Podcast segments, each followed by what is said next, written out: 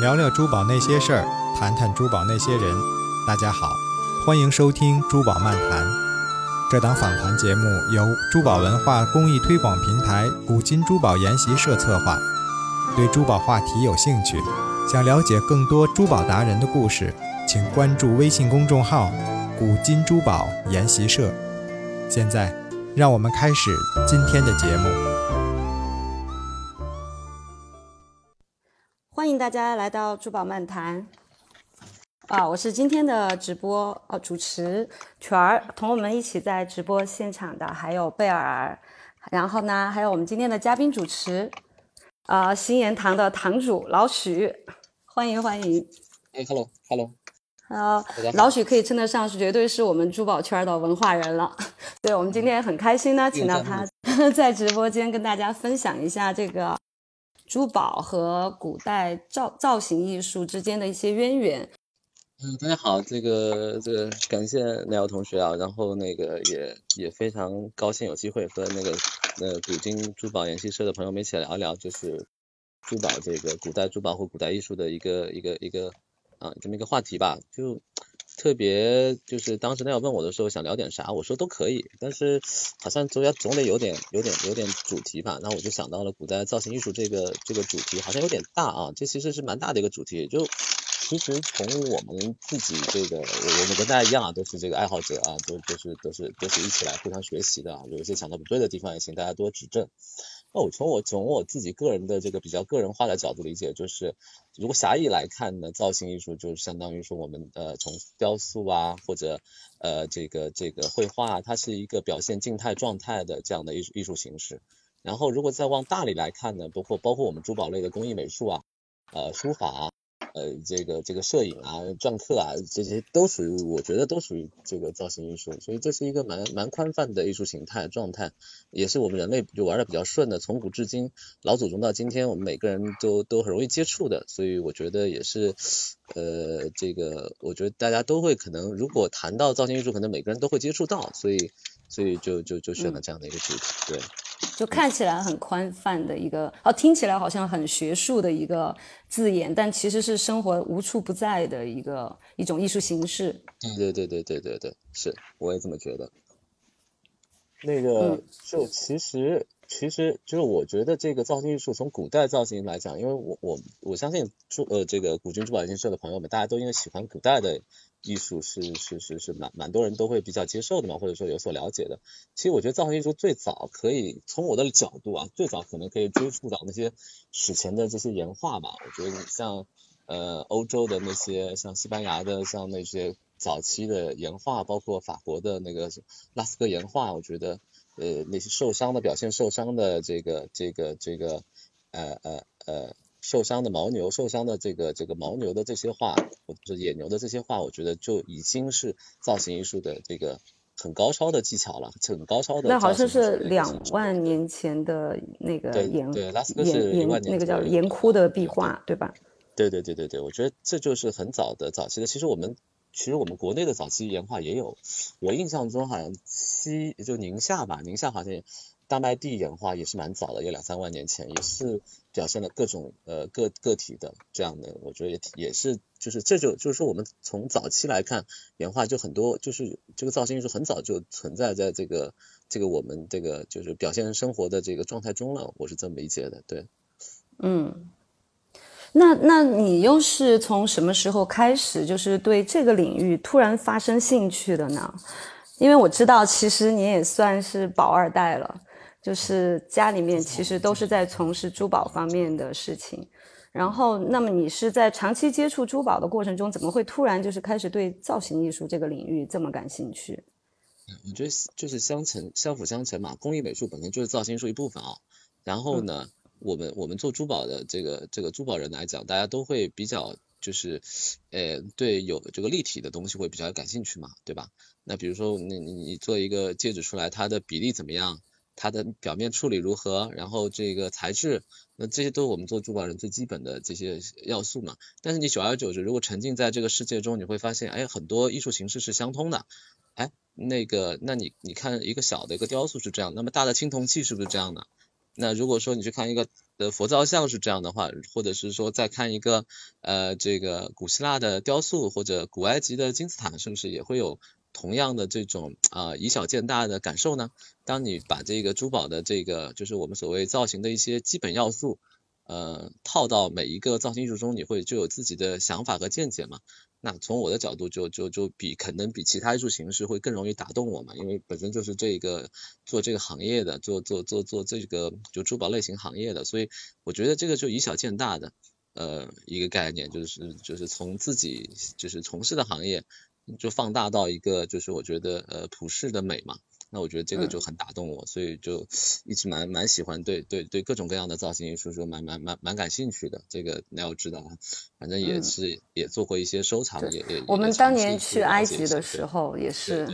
对对对，大家都很震撼于，所以我选了你的这张照片做我们这一期的封面，因为背后就是埃及的那个壁刻，对吧？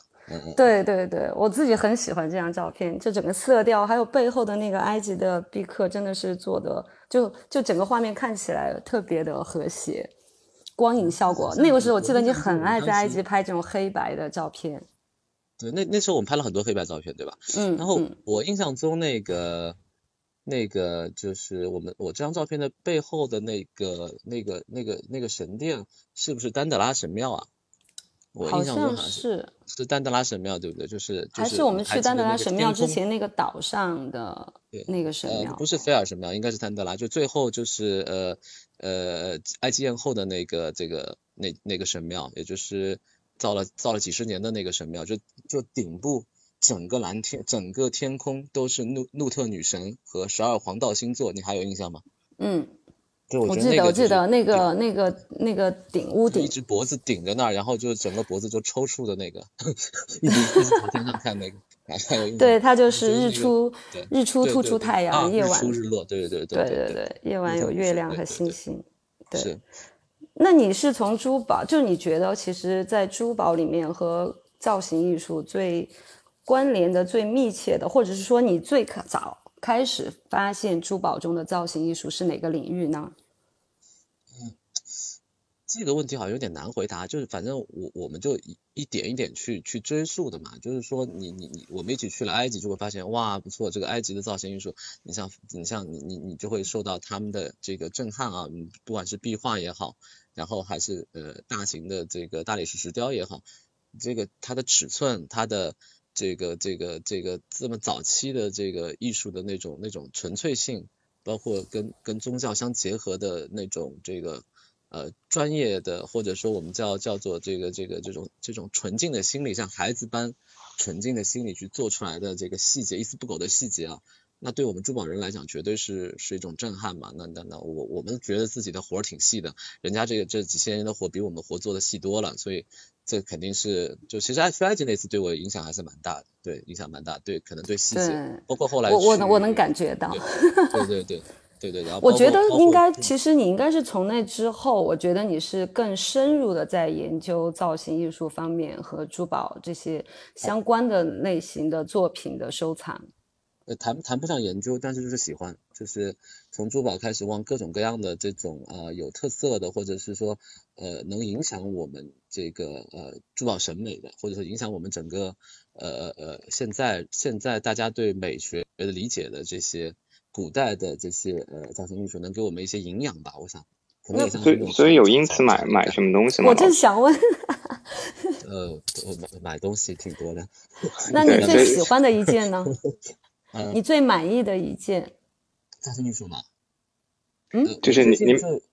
对你最近买的买买的这些东西当中，有哪个是你觉得说特别值得分享的，然后跟这造型艺术相关的呢？我知道他最近收收了几件宝石雕刻，就卡门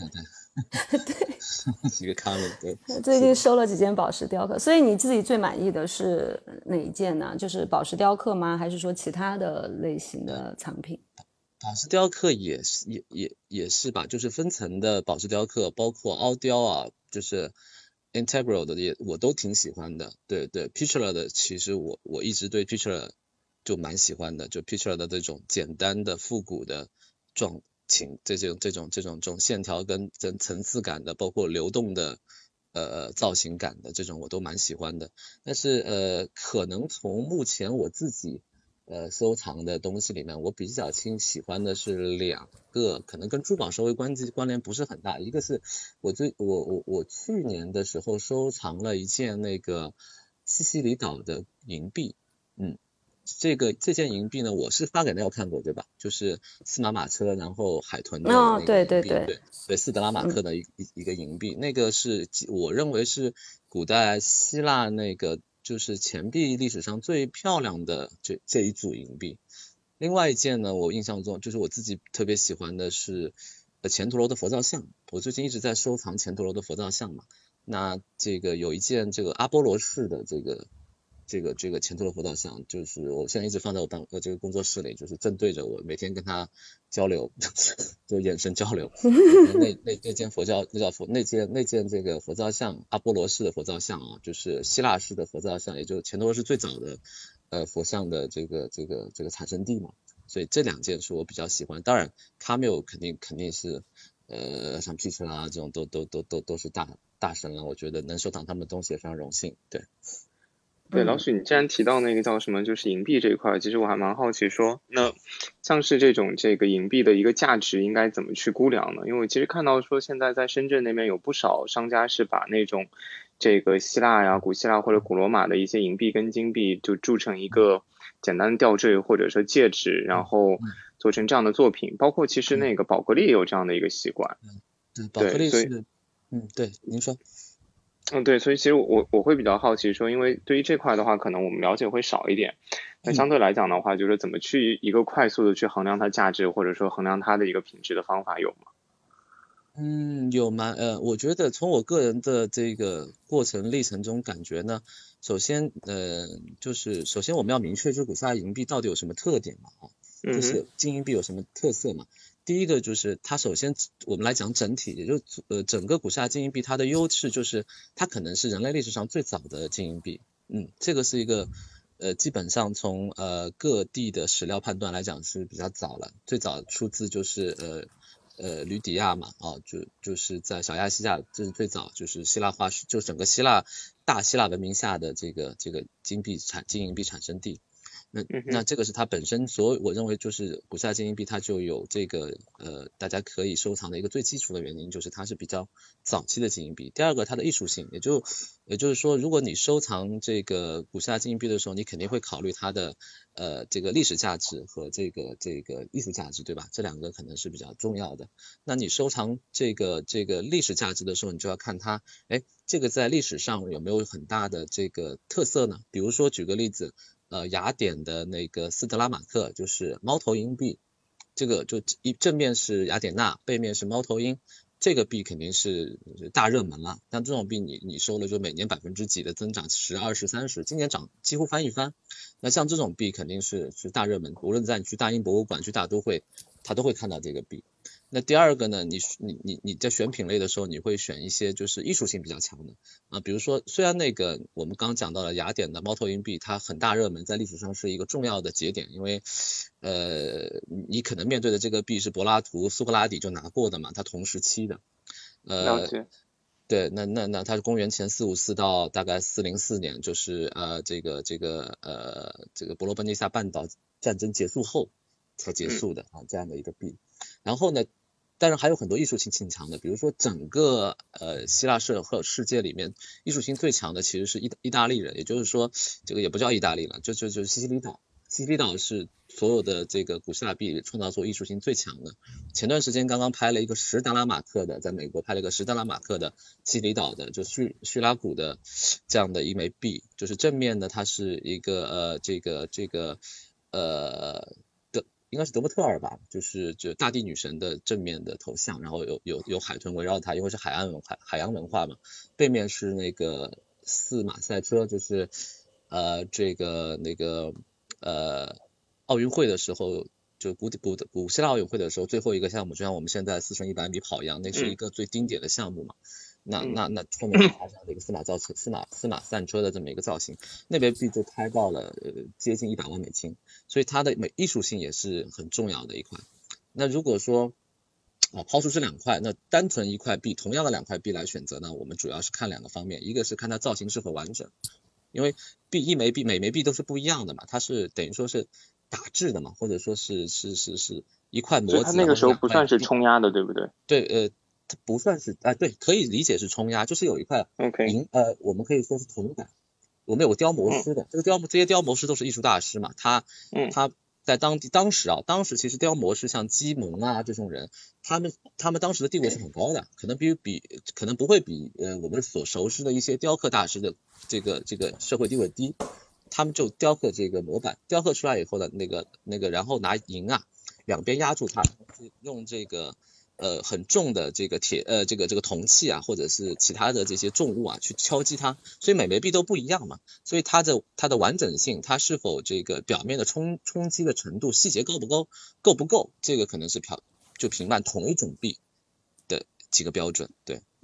了解，那同一种币的这个价值差值大概能差多少呢？就比如说一个是。相对比较完整的，一个是很不完整的，这个就是这个价差的百分比大概会有多少？百分之，比如差百分之九十，几十倍吧，一个能差出几十倍、上百倍都是有可能的。哇塞，这么大！对，因为因为它是这样的，就是你如果在有些币，它就是呃这这个我们古希腊古呃古希腊币那么多年了嘛，两千多年的历史中，如果你比如说它保存不善的话，它表面可能都已经磨平了，对吧？还有呢，有些币就是在历史上，我我我就是这个我们在是在在在就是在我们之前，所有人都在像整个欧洲市场世界啊都在收藏这个古希腊罗马币。它它有的时候他们会做一些切割，就 cut，它 cut 是为了测测试这个币是真假嘛。其实造假这件事情是从古罗马就开始造古希腊的假，从拜占庭就开始造古罗马的假，这个这个大家都清楚嘛。所以所以他们都会有一些 cut，那些 cut 的话也会影响币的价值，对。嗯，那这个造假要怎么去分辨呢？或者说这个造假的这种，就因为刚才那个老师你也提到说，就是从古罗马就开始造古希腊了，对吧？那这个最终就是说这些鉴定师或者说这些那个学者和藏者们，他们在分辨的时候有什么有什么依据，或者说有什么这个判断的标准吗？啊，就基本上两个标准。第一个就是流传有序，就是整个古希腊，就你很难想象，如果如果说我我没有接触这一块的话，我也很难想象它的整个整个管整个呃呃学术体系这么强。就从古罗马开始，你就会找到书籍，是每一枚币是在什么样的情况下，由什么样的谁来监制做成的，所以它基本上我们就有一个有一个系统，就有有点像啊这个 database 有一个大的数据库，呃。这是首先一个判断标准，每一枚币它都有一个时间和节点。就举个例子啊，前段时间我有一个朋友，他也是呃可能对这块东西不是很熟悉，但就收了一枚我刚讲到的雅典的那个斯特拉马克的这个呃我刚刚发了图片，嗯，在对这个就是这些这些币就是西西里岛的币。这些币是西西里岛，而且你发了这批币，全部都还不是希腊人的币。嗯，这批币是迦太基人的。倒数第二个就是，还好被专家认证一下。啊，这个是迦太基的，这个是迦太基，但迦太基也是做工艺做的很细的。呃，就刚讲到，就是有一个朋友也是，他他选了，当时买了一个呃呃这个这个猫头鹰币。然后呢，他他卖他的这个中东商人告诉他呢，说这枚币呢是这个最早期的这个猫头鹰币，讲了很多理由给他。那其实上这件币你放到整个整个这个这个这个就是有这一套的这个这个 database 一看就知道，这个币既不是早期的这个猫头鹰币，也不是晚期的猫头鹰币，它是埃及人在公元前后呃做的一枚仿制币啊，对对，所以就其实还蛮清晰的，因为它造型上。呃，因为这个模板不能再再现嘛，这个模板一旦销毁了以后，你再仿这个模板的话，还蛮大蛮蛮大区别的。这是第一个。第二个呢，比如说现代仿制，现代仿制呢就完全可以做到这个模板一样嘛，对吧？但是呢，只能看它的边缘和一些细节。呃，因为现在币基本是冲压为主，而那个币呢其实是打击为主，所以出来的效果会有一些差别啊。第三个呢，就当然是委托交给第三方的鉴定机构，比如现在 NGC 啊，呃，这个什么 AGIC 啊，就是有很多的鉴定机构，国际国际化的鉴定机构，包括中国也有好几家。呃，在中国就是 NGC 它可以，它可以也可以送到上海去做做鉴定，所以这这也是一个比较完整的一一套体系，就相当于它背后有一整套的 database 来支撑的。嗯。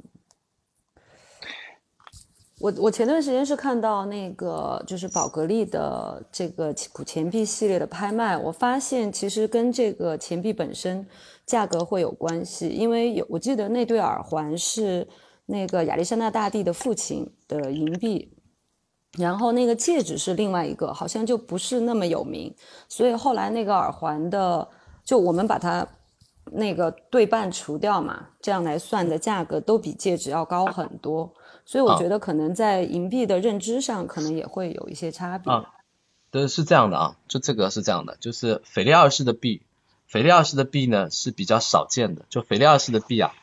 它比那个亚历山大的币要少见，这是一个核心标核心原因。腓力二世你说的那个腓力二世父亲的头像对吧？他那个头像其实是仿制，就是呃当时做的时候是宙斯，但是脸是照的腓力二世做的，对吧？另外反面应该是匹马嘛，骑马的骑手对吧？骑马骑手嘛。啊，那枚币是典型的腓力二世的早期币，这种币现在留存下来不多，基本上是五倍以上的这个亚历山大的那个菲利呃这个这个币价的价值是这样的，就它因为它比较少，留下来比较少，所以那个币只要是腓力二世的币就比亚历山大币要贵，主要是供求关系造成的，就是没有。不多吧，所以还是有个稀有性在里面做这个杠杆啊。稀缺性，稀缺性当然稀缺性，稀缺性当然是第一位的。稀缺性肯定是所有咱们搞这个古董收藏中第一位的。你只要只有一件，你别管多难看，总是贵的。还是老 也不行。你你你入这个行入了多久啊？就入古币这一块？古币其实就两三年嘛，两三年的时间。所以所以你接触到的，或者说你自己购买过的最便宜的跟最贵的这个分别是哪两块币呢？便宜的，便便宜的，呃呃，便宜的可能也不太会选嘛，因为你还是想收点 收点尖货嘛，对吧？了解。相对便宜的看看不上，看不上就对了。哦，那呃那可能亚历山大的那个就是呃亚历山大的这个呃呃呃就是克拉赫拉克勒斯呃币啊，可能相对还比较便宜，因为量比较大，存世量真的很大。但是精美和不精美之间，就是亚历山大币啊，差大概十倍左右，十倍以上，对。嗯，那那你说的亚历山大的那个大力神赫拉克勒斯是说他是赫拉克勒斯的造型，但是脸是亚历山大大帝是吗？是的，是的，是的，是的，是的，他的脸是类似亚历山大大帝，但实际就是当然，那亚历山大大帝肯定要把把自己把一直说自己是赫拉克勒斯的后人嘛，对吧？他一直这么说自己，所以他选了亚历山大。自己是好多神的后人。啊，对对对对对对，但但他打仗的时候都是对，啊，但是打仗的时候都说自己是赫拉克勒斯的后代嘛，对吧？嗯嗯，对对对对，但他本他骨子里肯定是对赫拉克勒斯有一种特别亲切的感觉的，哎，不然他不可能在自己的货币上永留世世永留世间的这个币上留下赫勒克拉斯赫勒克拉斯的这个这个形象和他的脸，对吧？这个这个是永留世间的，对。对，其实其实像这种古希腊的神，就是这种这种对神的崇拜啊，他们的雕塑在他们的绘画上面体现了很多。然后同样的艺术形式，其实延续在了就是你刚刚说的钱币，还有就是我们说的跟珠宝最相关的就是宝石雕刻了。其实凹雕还有卡梅奥真的是太多太多的主题是围绕希腊神话。就这个方面，你自己的收藏来说，你有什么心得呢？你觉得就是它这种造型艺术应用在珠宝上？就这个，我我我就是这个，我从我的角度理解啊，因为我入 Camel 的坑肯定比入这个古币的坑早嘛。那那其实是呃 Camel 带着我进了古币，就是说这两者之间啊，如果你仔细去看啊，它很多的造型艺术方面的这个这个特色是很类似的，就高浮雕，高浮雕就是比如说呃古币中也有很多高浮雕，然后在这个呃呃呃就就 Hearthstone 的。cut Hearthstone 的 cutting 上也有很多高浮雕，对吧？就是硬石上，比如说呃这个玛瑙、这个红玉髓啊，它都会有这个这个这个这个紫金，它有高浮雕嘛。然后同样的另外一块就是包括古币和那个那个那个那个呃呃呃呃就 cameo 都会有，就是个雕刻宝石雕刻都会有这个这个鹰雕，对不对？就是。对，鹰雕的部分也会有，对对对，早期对凹雕凹雕，在其实早期的这个那个这个古银币是比呃古币是，比如不管是古币啊，还是金币，还是还是琥珀金币啊，跟那个卡缪很像，它有很多音呃这个凹雕，呃为什么做凹雕，就是要要看看这个就凹下去的是不是真金真银嘛，所以我我觉得这两者很接近很像，所以所以所以所以在我看来，他们就属于很类似的一种艺术表现形式，但是呢。就是这种艺术形式在在在古钱币上到了古罗马之后就没有了，就没有了，就变成城市化的呃这个帝王头像，就以后都全是帝王头像了。只有古希腊的时候是表达表现神、表现生活、表现艺术的这个追求的。那但是这一种传统在我们的 Camille 中，在古典主义中复兴了，所以我觉得这挺有意思的。你讲到我也觉得我自己感觉挺有意思的一个话题，就是呃这个艺术的复兴好像从某种载体跳到了另外一种载体上，我有这种感觉。一直在延续下来。对对对对对对对。其实它就是都是一种立体的造型。其实说为什么说是造型艺术嘛，就因为它都是立体，然后细节描绘也很细腻。反正因为我也是宝石雕刻入坑的，所以对我知道你你你你是宝石雕刻的收藏，那那那我觉得你应该可以讲的比我更更更多。没有没有没有。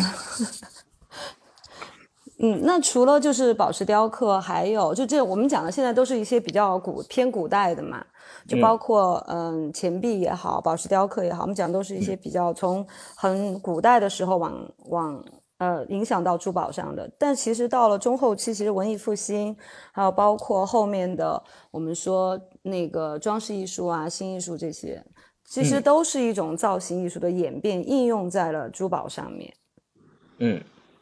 对我我觉得。对你讲，你讲，没关系，不不不不不，我就是我们就是在互相交流嘛，就是我这一块，因为我其实对造型艺术我没有研究那么深，就我觉得你是我听到第一个在国内跟我听的提到古代造型艺术这个就是这个词语的人，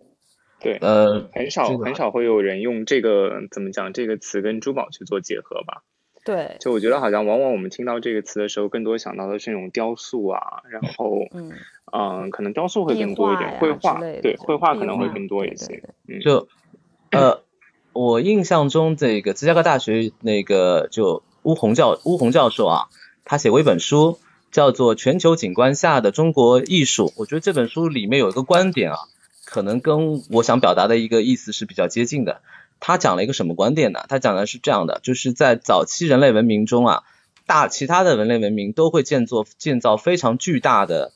巨大的这个这个这个呃纪念碑，比如说埃及的金字塔，比如说苏美尔人的神庙，比如说呃古希腊的这个雕塑，对吧？比如说这个印巴文化中的神殿啊，太阳神殿，对，没错。所以所以所以说从这个呃这个，但是只有中国人很意外。中国早期文明很意外，没有什么大型的这个这个纪念碑式的雕建筑，在早期文明中，我们指的是这个商周之前，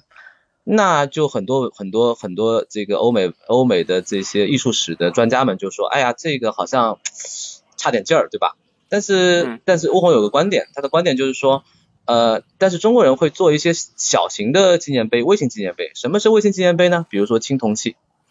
呃，比如说我们我们同样，其实我们要用同样的这个劳力、功力和时间去创造，比如说早期的良渚文化中的这个这个玉器，对吧？呃，他们用这些，就是中国人会用很多这个这个很多的精力花在一些你看不到的纪念碑，但同样花了花出了这样的人力物力啊，所以有一个微型纪念碑的概念。那我的理解啊，就是其实珠宝也是这种微型纪念碑。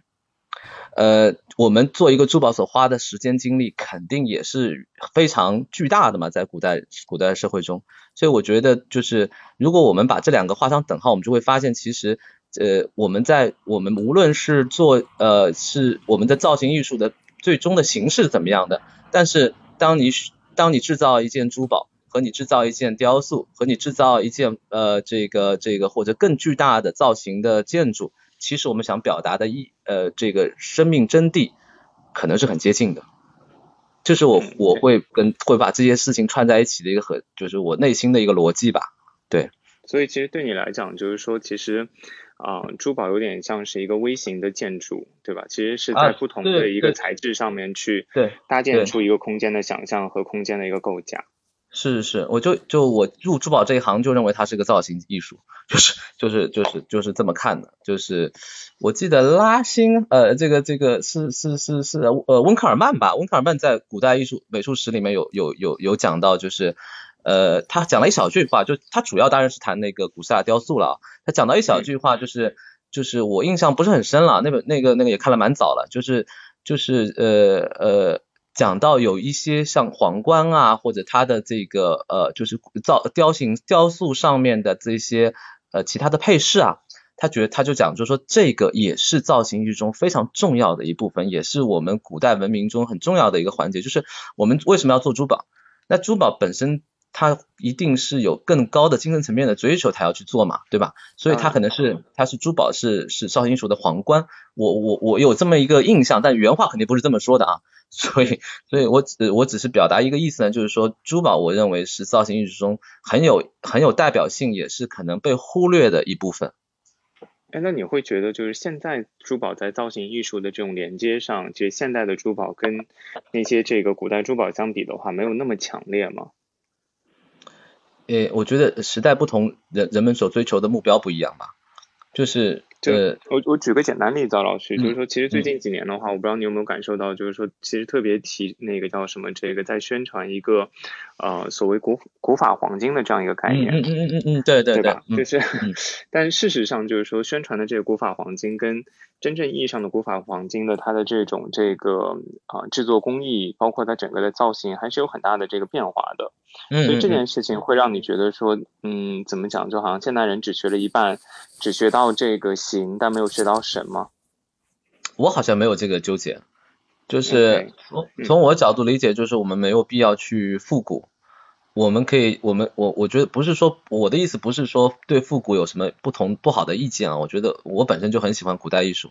当然复刻呃这个这个，但是但是我们在这个时代。呃你要看这个产品是做什么的。如果说它是一个产品，要要让大家来觉得说，呃，去有一些更有更有趣的，就或者说更匹配生活的配饰，那我觉得完全没有必要一定要用古法的工艺。那你只是只是，但是有一个问题，就是你可能用了一个错的名头，或者是用了一些就太商业化或者说营销的口径啊，这个可能是需要斟酌的。但是用新工艺表现一种呃，就是可能。比较有趣的这个这个古代造型，呃，或者是这个这个这个复古的呃概念，我觉得并没有什么太大问题。但是如果你你我们要把这个工艺做得更好一步，我觉得会反而可能市场可能还会更更加的丰富。也许呃普通的消费者需要的是呃这个更加呃能亲民的产品，但有一些消费者可能需要更加呃就是更有意啊文化底蕴的产品。呃，毕竟你知道，你也你也明白，就是现在我们古法金传统古法，就新的古法金所所使用的方式，还是在细节上面可能还是需要更加，就是更加精湛一点，或者需要更加的琢磨一下，对吧？这是包括纯度上可能要求也更高一些。对吧？就我们原来的这些这个黄金，所谓的这个纯的黄金，但因为可能演练的这个技术的一个限制，一般百分之九十八就已经是一个极限了。但现在的话，就已经可以这个萃取到说百分之九十九点九九，对吧？这个千足金，对吧？这个三九金等等等，我觉得这可能也是一个对材质要求的不同吧。嗯，对，这个这个就就其实我是觉得说，呃。从从从其实国家标准来看，其实没有在这方面有很大的，就是其实我认为国家的这个质检标准是是反而是放开了，原来是三条九，现在可以足金，对吧？其实我觉得对对对纯对对对纯金概念的追求，其实是对珠宝的走入一个误区。如果你如果是不是不是钱币，你没有必要呃一定要追到那么那么那么那么那么那么那么几个九以后的事情嘛。但反而如果如果能够放宽到纯金足金的层面上，可能在对造型上。或者对美学价值上可能会提升更高，我是觉得国家我非常支持国家这个前几年改改改这个国标，从从千足金改足金这个国标，我觉得其实是对中国工艺的一个一个大胆尝试跟突破的一个条件已经给了。对，了解了解。所以老师，你最近有有看到说哪家的这个珠宝的海龟作品让你觉得眼前一亮，让你觉得说它的这个造型跟整体的这个形制让你觉得特别特别吸引你的吗？就各个品牌的海龟海龟作品，呃，你你指的是这个国内品牌吗？国国内国际都可以。我我我我觉得最近还比较失望，就是呃，就是就是，当然大家都很努力，而且都有拿出不多，而且呃，我应该讲是有失望，有有有有有也有也有就是说。呃，就值得学习的地方，就是很大家都在都在进步，包括你以以前我们在做珐琅的时候啊，我们最早的那个高温珐琅，那那那那颜色怎么看呢？现在也会学会用我们传统的这些呃这这这个矿物颜料去做，那那那看起来就会漂亮很多，对吧？但是呃从各个品牌现在我们来看到的情况就是大家更倾向于就是呃呃跟随市场而不是引领市场。那在这个层面上来看，我觉得大家我们大家都有蛮多路要走的，或者说我们可能可对更更应该去尝试做一些可能引领市场的事儿，但当然这个风险和成本会更高，嗯。哎，所以，所以在这么这么多的这个这个作品当中，就是说，我们包括现代的作品，包括古代作品，有哪一位大师的作品上，你觉得说，在他的这个作品上面的这种珠宝造型和这个造像艺术是做的最好的呢？嗯，这个好像大家共识比较比较，我不知道有没有共识啊？我就讲就就现在现在留现在还活着的家，可能是可能是大神的大神，当然当然对，当然对对对对。这个应该是比较容易达成共识，我觉得这。直播间也没人敢说不吧？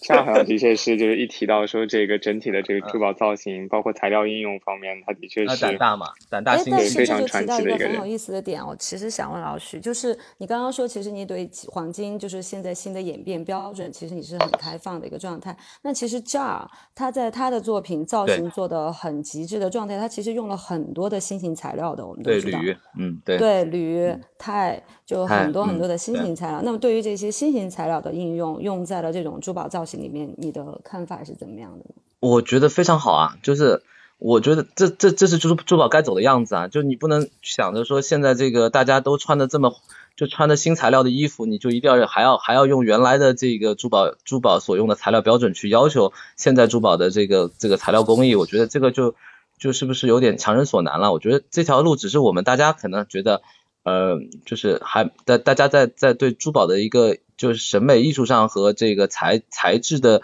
这个保值性上，这个还在纠结。但我觉得从从从从就真的是现在大家越来越倾向于说，我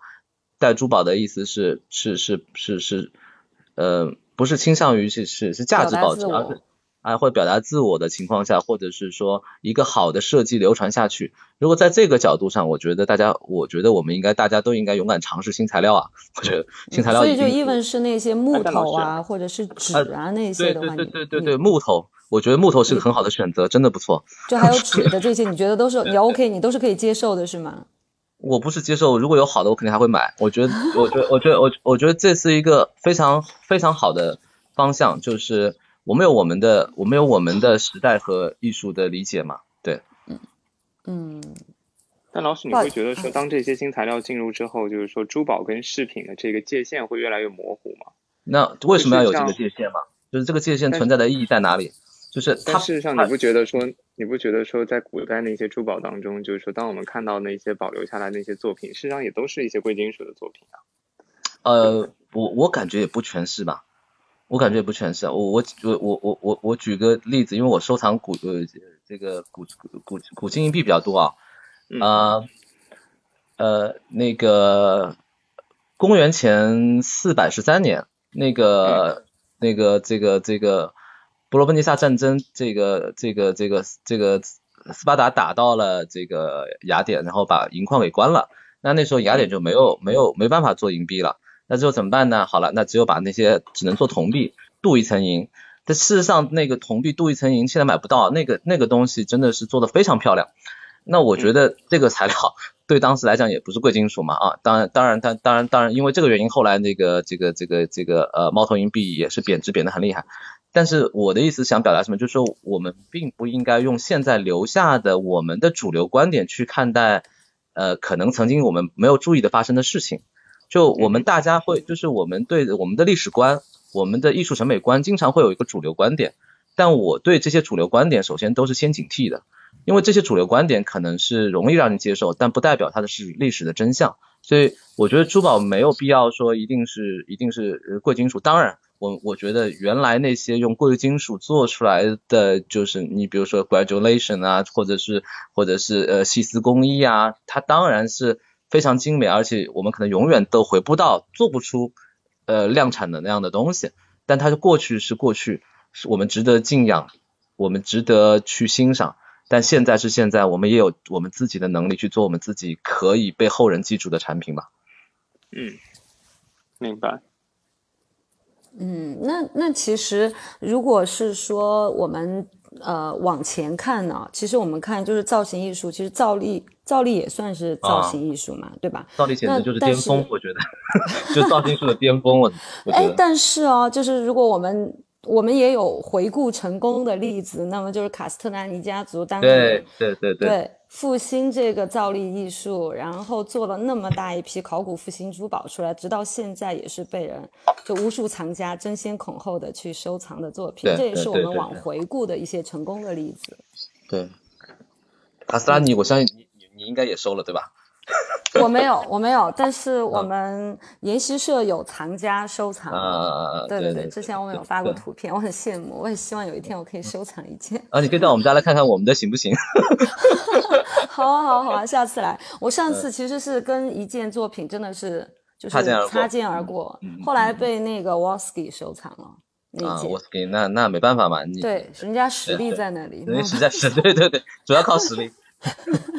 这个时候就不不得不认怂。哎，嗯但是但是卡斯特兰尼家族的那个作品当然就是无可厚非了。但是在我们现代，我发现最近几年啊，最近几年嗯有大量的这个现代的这个设计师开始制作一些这种造粒技术的作品。我不知道你们有没有见到，反正我是有见的，包括品牌其实有做，对就某大品牌、国际品牌，对造粒技术现在其实在就是我最近自己看到的情况啊，在在在在在欧洲，就在欧洲包括美国，呃有一两个小品牌都在尝试，而且当然离离可能离离不要说离这个这个伊特鲁离伊特鲁里亚的这个技术离离离卡斯特拉尼都有就蛮远距离的，但是，嗯，对，但是但是很多人去尝试，我觉得这是一个非常好的这个这个尝试，而且我现在知道很多国内品牌也在也在研发这件事情。对，对对对，所以你其实觉得说，even 就现在他们做的，呃，其实差距还是很大，但是你还是很欣慰看到这样的状况，是吧不？敢说欣慰，就我我觉得就是说我们我我当然是愿愿就是愿意看到这个这个就是这么重要的呃人类珠宝遗产中这么重要的记忆被捡起来，我觉得当然是好的。当然我们当然我相信啊，就算捡起来，我们也会有一种新的演绎方式。我觉得我更期待的是这种工艺捡起来之后，我们作为这个时代的珠宝人怎么去演绎，就怎么去演绎，因为呃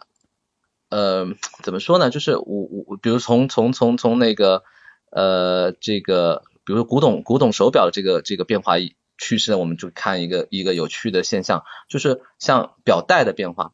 呃，如果我们今天这还是是使用这个这个手工的这个黄金编织表带，比如大马士革纹的表带，那你这个量就根本起不来嘛。但是如果你今天同样用大马士革的编织纹，然后呢却用有一些呃呃这个半工业化的手段去实现，可能出来的效果会有一些新的变化，也不一定。所以我觉得这个这个这个时代会用一个新的呃用一个传统的工艺去实现一个新的造型，我可能会期待这些变化。嗯，立足过去。这个其实刚才刚才老许讲的有点让我想到那个什么，有点让我想到说工艺美术时期，其实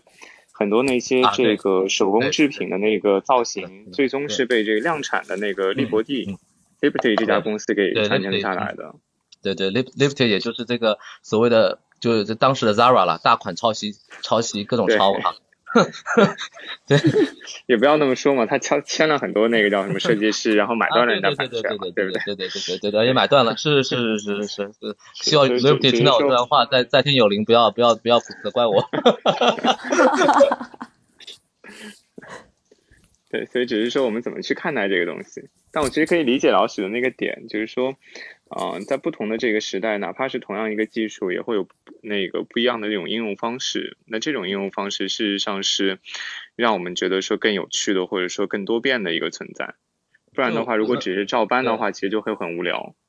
对，就是我我们我们觉得，我觉得珠宝人啊，我我觉得做珠宝人的话，我一直跟我们这些同行，或者说我们的我我像像像像一些呃我我嗯怎么讲，就是说这个前辈或者我们这个珠宝的这个大咖们去沟通，我有一个观点，就是呃我们做一件做一个款式或做一个产品，是不是应该放到三百年以后来看呢？就如果你做一件东西是放在今天来看卖得动，那么明天或者十年以后怎么样呢？那还有一个问题就是说，那如果我们不断去复制别人的东西，复刻过过去古古古古，现在比如说古法金，我们不断的去复刻清明清时期的过产品工艺、产品产品款式。那好了，那么一百年以后挖出来的时候，我们发现，哎，这是不是仿品啊？就是轻仿宋是吗？对，轻仿宋，你知道这种感觉，可能对我们这代人的价值可能就比较弱了，对吧？嗯，对，所以所以我觉得我们应该有自己的特色，那才是一百年以后可能现在大家觉得啊也也不过如此，但同样的，那么一百年以后人看到的时候，可能才知道啊，当时虽然他们不成功，或者说当时他们虽然说的是很弱、很很很幼稚的变化，但是却记忆了一个变化的这个本身的初衷，那这种初衷是可以激励后人的。嗯。哎，所以那古为今用的这种做法呢，就比如说我们用古代的某一些的嗯元素，举例啊，就像说古币嘛，就像宝格丽现在用古币做了古币系列这种，就古为今用的一些结合的这一类的东西，嗯，那你怎么看呢？我我觉得这个特别好呀，我觉得这种是这种是等于说也是一种再创作呀，呃，你原来的钱币的功能。钱币原来的功能一直就是是是是钱币的功能，原来其实其实啊，这个也不是个创新，说白了，那呃，我前段时间收了一个钱多罗的佛造像，那个钱多佛造像呢，它是一供养人，供养人呢，其实就是讲就是说我我这个这个这个这个我要给这个佛，我我我我是呃这个出资的嘛啊，供养人，那么这个它的它的整个腰带啊，你可以看它造型，整个腰带上全是金币，也就是说把金币。做成首饰绝对不是一个创新啊，就是这件事情从古罗马时就有人干了，这是首先第一点。但是在今天，如果我们把它造做成的这个造型能够跟我们现代的服装或现在的这个这个就是时代流行趋势能跟得上，那我觉得那当然是件好事了，因为呃总比那些放一个大宝石更有一些就是特色和艺术。艺术的这个追求，对吧？而且你可以从中可以找到啊，那我收了这枚，那当时发生了什么事情呢？有什么东西可以跟我去产生一些互动呢？那珠宝，我们永远不可能是珠宝的占有者，我们只是它的 keeper，对吧？我们保管一段时间，接下来暂时保管，暂时保管，然后我们再交给下一代人，对吧？那有了我们的印记以后，可能上代人对这个珠宝会有一个，哎呀，当时啊，是二十年前这批人他们做还把古币做成珠宝，虽然款式现在看土了一点。但是这个东西还是有当时他们的印记的，我觉得这种印记是给后人是有价值的。嗯。是，我觉得反正造型艺术其实到后期的话，我自己印象比较深的是新艺术时期，因为那个时候呢，就是当时建筑还有很多的这个艺术形式，包括就木下的画啊、海报啊这些上面的一些造型构图，其实是很大的影响了后期的珠宝，比如说那个富凯，富凯的珠宝，那就是严重的被木下影响了，对对吧？对对，George k 对，然后还有包括他儿，哦，他儿子其实后来还蛮先锋艺术了，就是后半期，呃，但是他就是 George f o u q u e 真的是纯粹的，就是当时新艺术的那种风格，还包 Lalique，我们必须得提，就是他们的那个造型艺术的应用在珠宝上体现，我觉得已经是大概就是近代的巅峰了，已经没有办法去超越的这种。我我感觉就是我跟你看法一致，就感觉是呃二十世纪初是珠宝。就是可能可以，如果如果我们画一条线，然后把电高峰点画出来，可能二十世纪初的新艺术时期珠宝，在我的心目中啊，呃，属于前几个高峰的。在我的心目中，二十世纪的这个新艺术时期的珠宝，可以在与人类历史珠宝历史上属于几个高峰之一。因为我觉得完全突破了，对吧？对整个，我觉得是是突破了原来的束缚，就是珠宝该什么样啊，用什么材料。对吧？啊，对，这里就涉及到新材料的应用嘛，对不对？哦，对对，对吧？是不受材料的局限，不受材料的局限，对，不受材料和造型和取景的局限。就人，我觉得我们的艺呃造型艺术的核心一点就是要受到就是突破。就如果你不能突破原来的模框框，就是这个大框架，你不可能走出杰出的作品，因为你都会被那个原来那个高峰所仰望或者限制。但是，就像就像就像那样说的，这个新艺术时期的几位大师，嗯，拉里克，呃，George f e 还有好几还有好多。但是，嗯，他们在这个方面的这个这个突破，跟跟着新艺术时期这个这个建筑的改这个这个突破是是一样非常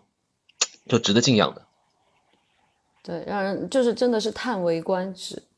没错，没错。嗯，但是其实我觉得啊，在这之后。我们就进入了一个很巧妙的时代。我其实觉得装饰艺术是一个特别巧妙的时代，就是它，就我们一一步步时间往后推嘛，就是其实这个时候大家开始对大宝石开始有向往。哎，但其实这个大宝石的向往从十九世纪就开始了，就我们从戒指的款式就能看出来，逐渐的走向了那种围绕着大主石来做设计的珠宝款式。但是到装饰艺术时期，它其实很好的兼容了这两点，它在，嗯。这个叫什么艺术形式的上面兼顾到了大宝石，但同时这个造型艺术做的也是非常好看，就是水果花篮对吧？就这种类型的，就装饰艺术 Art Deco 时期，就是那些线条啊。对 Art Deco 时候，我觉得像像像像就是比如说三色花篮啊这种，就是就雕刻和和和水果锦囊是吗？水果锦囊这些，对对对对对，我觉得这这对我觉得就是越来越实用了，这。我们走走一条，就开始结合，就是结合到当下的那个需求，嗯，越来越实用了。珠宝是一直走越来越实用的道路，直到今天，现在已经实用的不得了了。对，就一个大主石。对你，你你不就是为了保值吗？好，我给你个大的啊，不够漂亮，好，我帮你装一边小的啊啊，流动性不够好，我得做点起伏，嗯，就这样结束。被你这样说完，真的好像我们当代珠宝已经一无是处了。哦，没有没有没有，那那这个我觉得是符合客户需求的。那客户不需要你搞这么花哨，你就别搞这么花哨呗。但但 是 Art Deco 时期我们也有埃及复兴啊，也有对对对对对古代文化的造型的这些复兴，而且做的非常。我觉得全儿你刚才你刚才说那一点呢，我觉得它是一个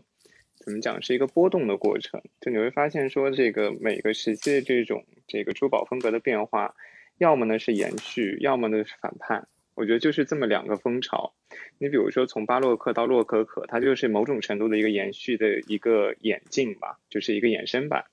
然后，但是从洛可可到这个新古典主义，它其实就是一个反叛，因为那个时候就是拿破仑上台嘛，所以他其实要推翻前面的那些东西，它是革命的。所以其实从从这点上来讲，你会发现说从新艺术时期到那个 Art Deco，它某种角度它也是一个反叛。它反叛的就是原来那些特别流线型的、特别自然主义的。然后反叛到是我们进入了一个现代化社会那种机械化的一个领域，所以我觉得它其实是怎么讲，就只是刚好我们处在说从就是我们现在看到的，回头去看说从新艺术时期到 Art Deco 是是这样的一个反叛的一个风潮而已。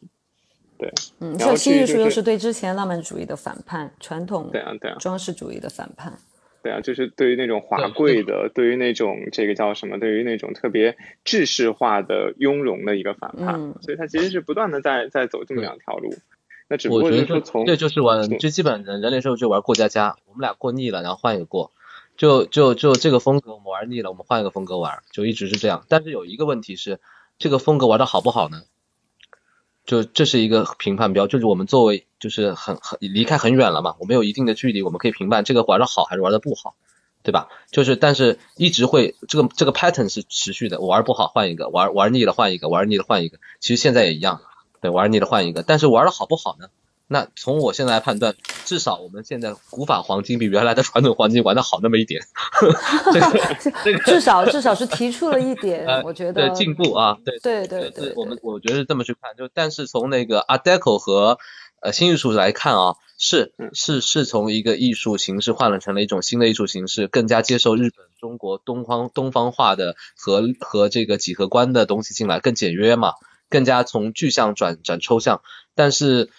从我个人的审美倾向上，我会觉得没有之前那个这个新术时期玩的好。就这个就是，当然他他是他是颠覆了，有创造性，但是就我个人觉得没有的好。对，这个仁者见仁，智者见智的事。对，对对对，这个各花各花入各眼的这个东西，我觉得，我觉得至少就是说你会发现说，Art Deco 是是我们现在最后一个能够想得起来的说有一个明确风格的，能够帮他去做归纳总结的。你再往后面看的那个叫什么？就阿黛克之后的二战，对二战之后。战后我觉得也不错哈。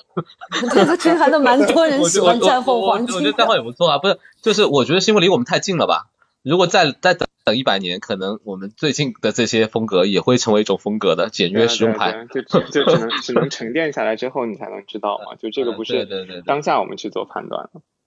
我反正觉得目前算是一个混乱期吧，就是其实都会嘛，就是你肯定要有几十年的这个过，就就就这个是这个这个这个就是会有一个过渡期嘛。我觉得我们现在应该也是处于黄金战后黄金时期。的之后的一个一个一个过渡期嘛，对吧？可能会是这样，而且还有一点就是，珠宝这个东西是不是在我们的在在整个整个世界，就在我们这个生活中的价值的变化，呃，它的它的价值的变化，可能也是我们需要考虑的。就是呃，在战前，在二战前、二战后，甚至甚至是这个二十二十一世纪之前，珠宝对大家来讲都是一个。非常稀少的，代表着一种某种特权的，或者是特别不是很多人才能拥有的东西。但二十一世纪之后，这种情况好像大大的改变了。